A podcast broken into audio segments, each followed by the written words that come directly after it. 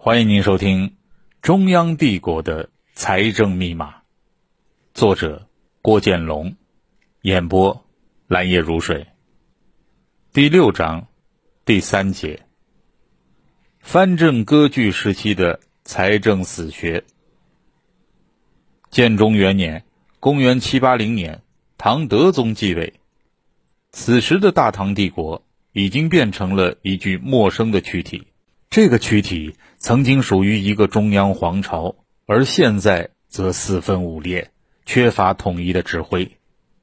安史之乱前，藩镇节度使只存在于边境地区，是为防范外族入侵而设的。但在平定安史之乱的过程中，皇帝为了防止叛军占领更多的地盘，在内地也建立藩镇，授予节度使军政全权。内地的节度使最多时接近五十个，每个节度使都是一个不受节制的土皇帝。安史之乱前，唐代的地方行政结构是这样的：地方分成州、县两个级别，州有刺史，县有县令。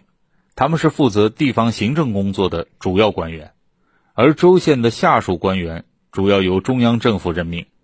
在汉代是由郡县长官任命下属官吏，这是唐代和汉代的区别，也向进一步集权迈出了一步，以防止州县长官拥有过大的权力。后来政府又设立了十到十五个道，每个道设置一个观察使，但这个观察使。并非行政官员，也不负责地方行政工作，而是监视州县官员有没有违法乱纪。政府在各地还有一定的驻军，归都督府管辖，相当于现在的军区。都督府可以协调周围的州县资源，但不得干涉地方事务。而藩镇节度使就相当于兼有观察使的监察职能，都督府的军事职能。同时还有管辖几个州的行政权，有的节度使还拥有任命下属州县官吏的权利。当军事、行政和监察权都集中于一人，这个人还拥有任命官吏的权利时，他就等同于一个小规模的皇帝了。这些藩镇节度使对中央政府的忠诚度各有不同。东北地区就是今天的河北、北京一带的几个藩镇的节度使。都曾经是安禄山和史思明的将领。唐军将领仆固怀恩在扑灭史思明叛乱的过程中，允许他们投降朝廷，但事后给他们保留了节度使的职务。这几个节度使由此获得了东北地区的军事行政大权，几乎完全独立于朝廷，只有名义上的隶属关系。而江南地区的藩镇节度使则更加拥护中央，但前提是。中央必须默许他们有很大的财政自由度，可以截留大笔税收。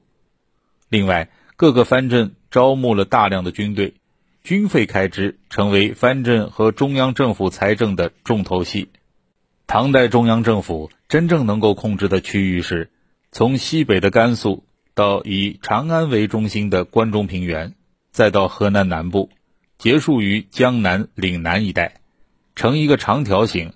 而河北、山东、北京的大片地区以及淮西地区则游离于中央之外，甚至形成了节度使的世袭制。这种结构对中央政府最大的打击在于财政方面。虽然皇帝规定了更加高昂的税额，但这些税大都到不了中央政府的手中。当时的税收一部分需要留在州政府，也就是州刺史收税后。提留下来用于本州的行政花费，一部分则交给节度使，供他养兵之用，最后一部分才上缴中央。经过层层盘剥之后，中央政府所能利用的资金就很有限了。除了经费不足之外，中央政府手中的军队也不足。除了有一支比较精良的神策军之外，其余的部队几乎都不能打仗。如果有征伐，必须依靠其他藩镇贡献军队。如果中央政府征调了藩镇的军队，还必须提供军事补贴、出借粮，每个士兵的花费相当于平常的三倍，代价高昂。为了节省财政，皇帝甚至连好衣服都舍不得穿，一件衣服要洗染好几次。即便如此，皇帝的财政收入仍然无法满足一次大规模的军事需要。总结起来，唐代宗留给儿子的财政遗产是：第一，管理财政的官僚系统出现了更迭。以前的财政机构主要归属于户部，而现在户部已经靠边站了，整个中央财政控制在两个名称古怪的使职手中。东都洛阳以及整个帝国的东南部地区归转运使管辖，而西京长安以及整个帝国的西部地区由度支使掌管。担任这两个使职的就是刘晏和第五旗，两个人通过发现任何赚钱的机会，帮助中央政府创造收入。而财政系统中，唐初的租庸调税已经萎缩。战争中形成的盐业、酒业专卖正在扩大，加上唐代宗逐渐摸索的地税和户税，构成了中央政府的主要收入。第二，中央政府虽然收不到钱，但人民缴的税并不低。由于藩镇割据，加上地方的州县吏治恶化，这些机构截留了太多的税收，民间被压榨得很厉害。但中央政府并不了解民间经济的苦楚。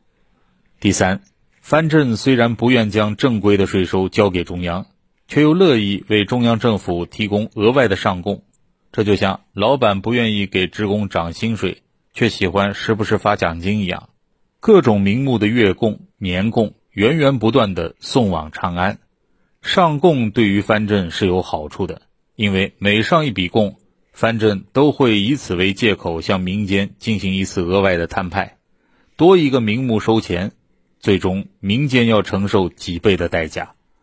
虽然皇帝知道财政走到这一步既无法维持，也代价庞大，却又因为离不了地方的贡品，只能睁一只眼闭一只眼，装作不知道。通过这种弊病丛生的税收系统，在代宗离世时。中央政府达到了暂时的税收平衡，但是每一个人都清楚，这种状况不会维持长久，势必改变，不是向好就是向坏。公元七八零年，新皇帝登基时，大家迫不及待地等待着。在当时的人们看来，他的祖父肃宗保住了唐王朝的国祚，而父亲代宗则完成了平叛，并初步恢复了稳定。到了德宗，会将这种趋势继续下去，贯彻中央集权，达到永久的平衡，恢复大唐的稳定和繁荣。但是，德宗皇帝能否实现这个目标呢？